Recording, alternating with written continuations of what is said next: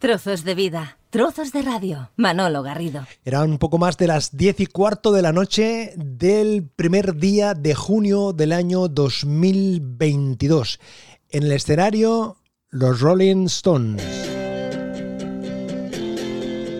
Y mientras aparecían en el escenario, se proyectaban unas imágenes.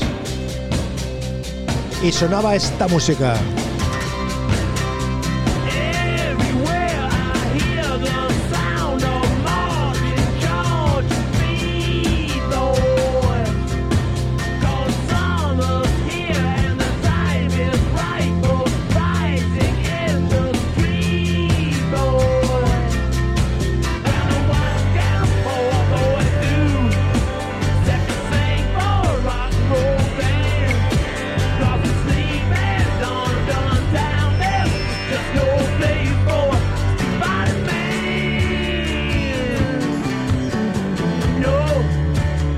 Uno de los momentos eh, destacados, fue uno de los momentos inesperados por otra parte, pero al mismo tiempo sí que esperados de alguna forma. Nos lo va a contar Ángel Guillén, que fue una de las 54.000 personas que se dieron cita en el Estadio Wanda Metropolitano en Madrid para ese concierto de los Rolling en España, el único concierto formando parte de esta gira eh, que conmemora sus 60 años en el mundo de la música. Decía yo, Ángel, que eh, esperado pero inesperado al mismo tiempo, ¿no? La canción, pero pero no tanto el momento. Bueno, no, eh, siempre es, es, una de las canciones que está siempre en el repertorio de los sectores para, para empezar, Extermiar, Jumping Jack eh, también es una, una, de ellas, porque claro, estás esperando que empiece, que empiece el concierto y sabes que va a ser una canción de las más de las más cañeras y evidentemente no no podía no podía faltar que fuera de ese ramillete de tres cuatro canciones que sabemos los que ya llevamos varios conciertos de estos de las espaldas que, que podía empezar. Y evidentemente fue un momento en que el estadio se ya se vino abajo con las primeras imágenes de Charlie Watts eh, en el vídeo en un vídeo homenaje antes de que empezara el concierto. Puede desaparecer la imagen de Charlie Watts de, las pantallas y empezar el Steve Man y el estadio evidentemente se vino abajo porque había muchas ganas de Rolling Stones. En Madrid hacía ocho años que no estaban, en España ya hacía cinco. O sea, había muchas, muchas ganas de concierto. Eh, Ángel, ¿se notaba la ausencia de Charlie Watts o la presencia pabullante de, de Jagger y compañía lo ocupaba todo, absolutamente todo? No, se echa a faltar. No porque Charlie fuera una persona que hablara mucho y nada, pero el, esa batería, esa presencia atrás, esas miradas cómplices que tantas veces se lanzaban eh, Richards con, eh, con, con Watts en los conciertos, y esa manera de tocar la batería que oye que Steve Jordan el sustituto lo, lo hizo muy bien no pero quizás eh, se notaba más o pegaba con más fuerza la batería no más se hacía notar más. Pero esa manera de tocar la batería tan particular tan particular que puedes escuchar a Charlie Watts desde los primeros discos porque Charlie era un batería que venía del jazz y eso se le, se le notaba ese estilo ese, ese gentleman no desde de la batería que era Charlie se notó se notó y evidentemente Jagger lo dijo en un perfecto castellano también, que era el primer concierto que hacían en Europa sin Charlie Watts y que evidentemente lo echaban, lo echaban de menos. Leo en el tuit de la cuenta de Ángel Guillén, ya en el hotel y antes de descansar un poco para volver a casa, tengo la sensación de haber asistido a algo histórico, el último concierto de los Rolling Stones en España, abrieron el emocionante homenaje a Charlie Watts con los acordes del Street Fired Man. Maravilloso. Reflejas perfectamente en estas palabras que escribiste eh, después del concierto tu sentimiento después de esas dos horas largas de, espectáculo. Sí, son palabras ya bien entrada, bien entrada la madrugada, porque el concierto acabó pues cerca de las dos y media de la noche, entre que sales, no sales del Wanda y yo que tenía precisamente el hotel en Atocha, pues tardamos un buen rato en llegar. Pero sí es verdad que siempre se lleva diciendo, ¿no? Desde hace muchos años que se lleva que, la, que los Stones esta es la última gira, esta es la última gira, pero sí dio la sensación ayer de que estábamos ante, ante realmente la última. Ya un tema de edad de los Stones, que oye, un tema de edad, pero Jagger siguió bailando como como siempre, ¿eh? que faltan unas revoluciones más pausadas, pero como siempre. Pero sí que es verdad que la ausencia también de Charlie Watts te indica, indica que por edad, la ausencia de Charlie y tal, a lo mejor nos encontramos ahora sí, definitivamente, en la última gira de los Stones y realmente haber podido ir al, al último concierto y que lo dieran todo y que fuera espectacular, como siempre, pues oye, creo que sí que puede ser calificado como momento histórico, ¿no? Un momento histórico fue en el año 76, en el primer concierto que dieron en España en la Monumental de Barcelona, y a lo mejor, pues histórico ha sido este 2022, el último concierto de los Stones, eh, mayor grupo de rock de la historia del siglo XX, seguramente, y parte evidentemente por, por extensión del, del 21, eh, el último concierto en España, ¿no? Quizás sí estamos esta vez sí ante el último concierto. Ángel Guillén es un sabadellense que reside en la Garriga, muy vinculado a la ciudad de Sabadell.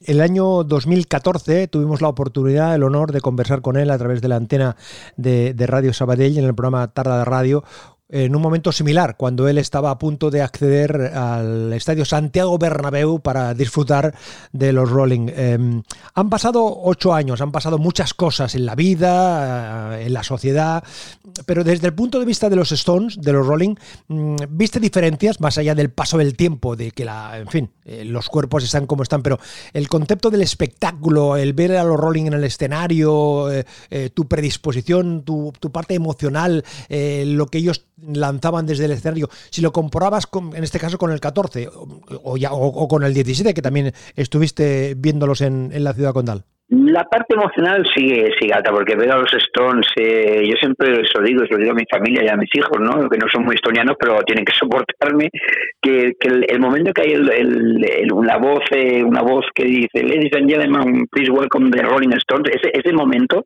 es piel de gallina total, ¿no? Ver aparecer a los Rolling Stones en el escenario para mí es un, momento mm, grandioso musicalmente, ¿no?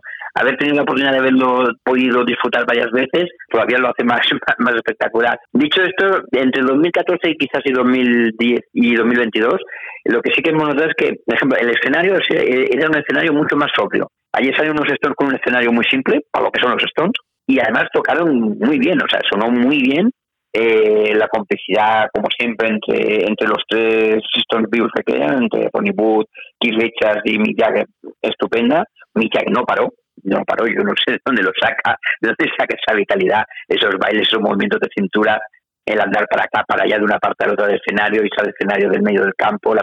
Sí es verdad que ves un Keith Richards cada vez más apagado, mm, apagado en el sentido de que ya no le ves hacer aquellos alardes, aquellos amagos de, que hacía, se queda quieto en su sitio y como si fuera una, una, una columna, y allí va tocando, se, se, aproxima un poco a Ronnie Wood y va, y va haciendo. Pero la diferencia quizás ya te digo que sería un poquito en, la, en, el escenario lo que más me chocó. De, veníamos de unos años en que cada escenario de los Rolling Stones era más, espectacular que el anterior y esto ha sido muy simple. O que yo creo que los Rolling querían eh, darnos la, importancia que tiene su música más allá de la, de la parafernalia y bien que pienso yo que, lo consiguieron, porque yo creo que la gente que salimos ayer del Wanda salimos muy como muy satisfechos. No, no como la canción de ellos, que no teníamos satisfacción, salimos bastante satisfechos. A destacar también, eh, Ángel, eh, lo cuentan todas las crónicas y tú lo haces, has hecho mención en, en un par o tres de ocasiones, en esa empatía a la hora de dirigirse en español, en castellano, de Mick Jagger a, la concurrencia.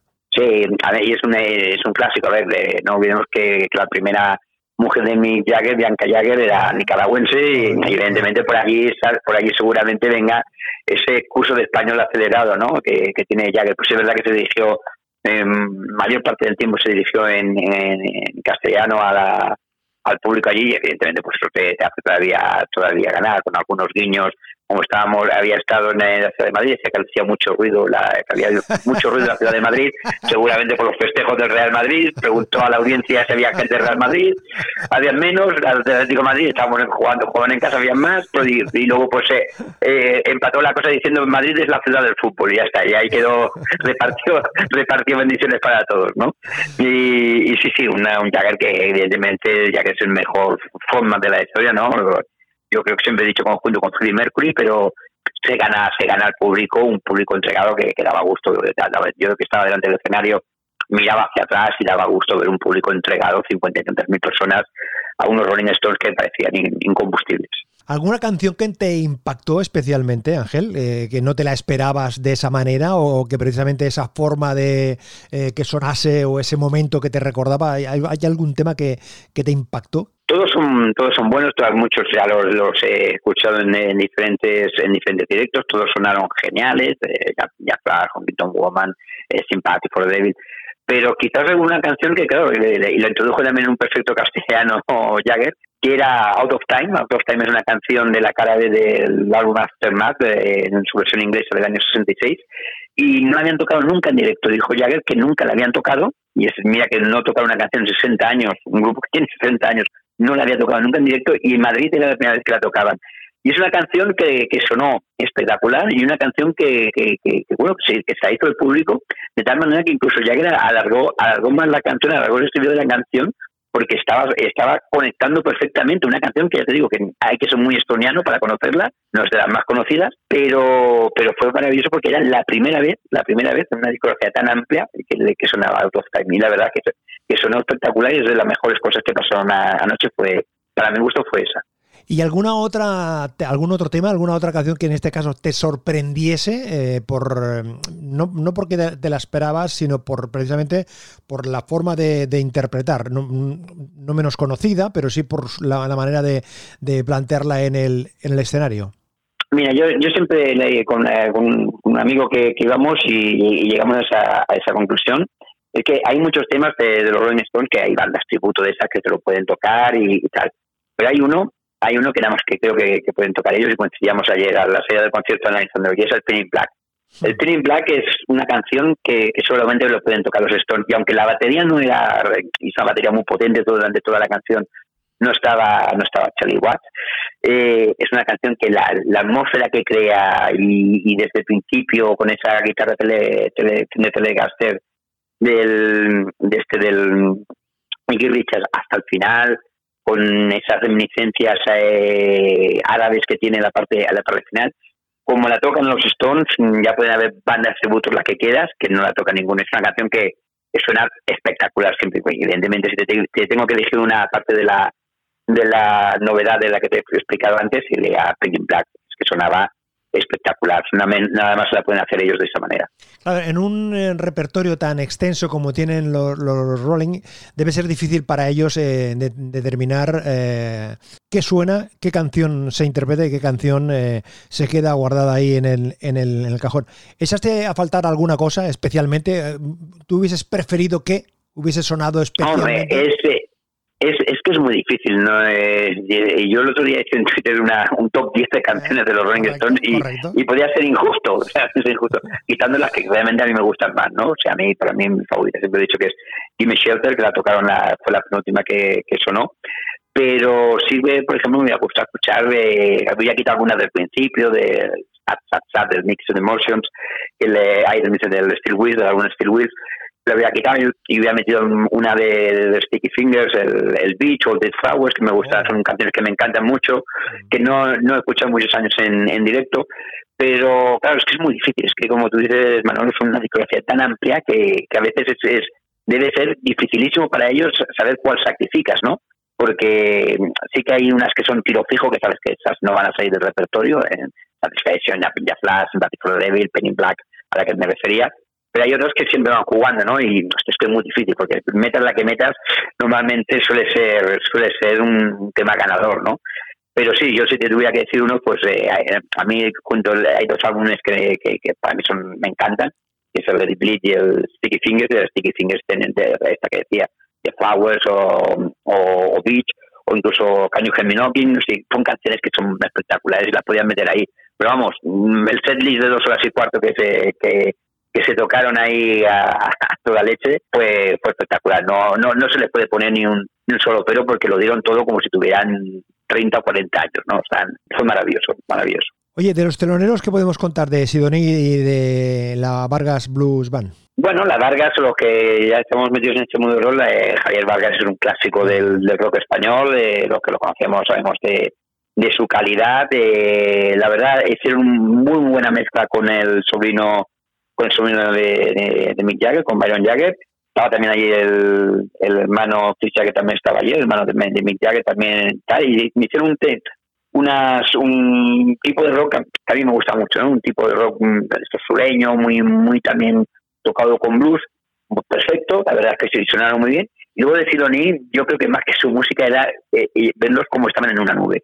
Yo eh, verlos como estaban allí disfrutando como, como niños con zapatos nuevos, ya se transmitían todo. O sea, para ellos era un regalo y ya lo habían dicho, había escuchado alguna entrevista días atrás eh, a los miembros y lo dieron todo. En esa media hora para ellos fue, claro, es que yo lo entiendo. Yo tengo un grupo de, un grupo de música, a mí del que voy a ser los de los Stones y que luego voy a poder departir con ellos, aunque sea cinco minutos, pues salieron con un subidón, con unas ganas que, que, seguramente será muy difícil que lo vuelvas a ver, por muy profesionales que sean, ¿no?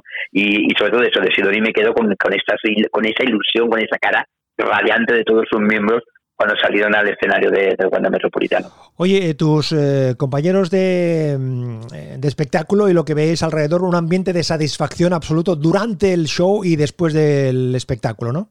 Sí, sí, sí, el post-concierto, salir de allí, el desengrasar un poco de toda, toda la emoción, eh, sí, salimos salimos muy convencidos. Y con ese, con eso que te decía también un poco al principio de la entrevista, ¿no? De decir, yo creo que esta vez sí, esta vez de, mm, hemos visto que, por ejemplo, que Richard ya va a unas revoluciones mucho más, más lentas, conecta con el público, oye, se, se cantó sus dos temas de que canta siempre para dar descanso a Jagger, pero sí que salimos con esa sensación de, mm, eh, está, está bien, ha estado muy bien, ha sonado espectacular, pero quizás sí esta vez sí que sea el último. Eso sí que salimos todos un poquito, un poquito convencidos. Y por lo que escuchabas, así saliendo del estadio, más gente que iba comentando, mm, era quizás la voz, era el denominador común de la noche, ¿no? Y decía, creo que, esta vez sí, aunque ya que está lo como está, pero eh, ten en cuenta que el espacio que hay entre gira y gira normalmente son cinco, cinco años, cuatro, cinco, seis, siete años. Estamos hablando de que un Jagger que cumplía 79 ahora el mes de julio, de cinco años no vamos a 82, 83 años ya no sé, ¿eh? sabe que han hecho un pacto con el diablo, pero sería muy muy complicado volverse a girar, pero con ellos nunca puedes decir nunca jamás, no no no te puedes arriesgar porque es una apuesta que no que no es segura. Leo en el Twitter de Ángel Guillén 2003 Barcelona, 2007 Barcelona, 2014 Madrid, 2017 Barcelona, 2022 Madrid y en todos he disfrutado como si fuera el último. El de hoy en el Wanda, increíble. Ángel, de verdad, muchísimas gracias, un placer como siempre y te agradezco tu colaboración. Gracias a ti, Manolo, ha sido un placer recordar la etapa del 2014 con la de 2022, esos cambios, el denominador común de los Stones y repasarlo contigo como siempre. Genial, Manolo, muchas gracias por la oportunidad también que me has dado de explicarlo. Más trozos de vida, trozos de radio en manologarrido.com. Un placer acompañarte.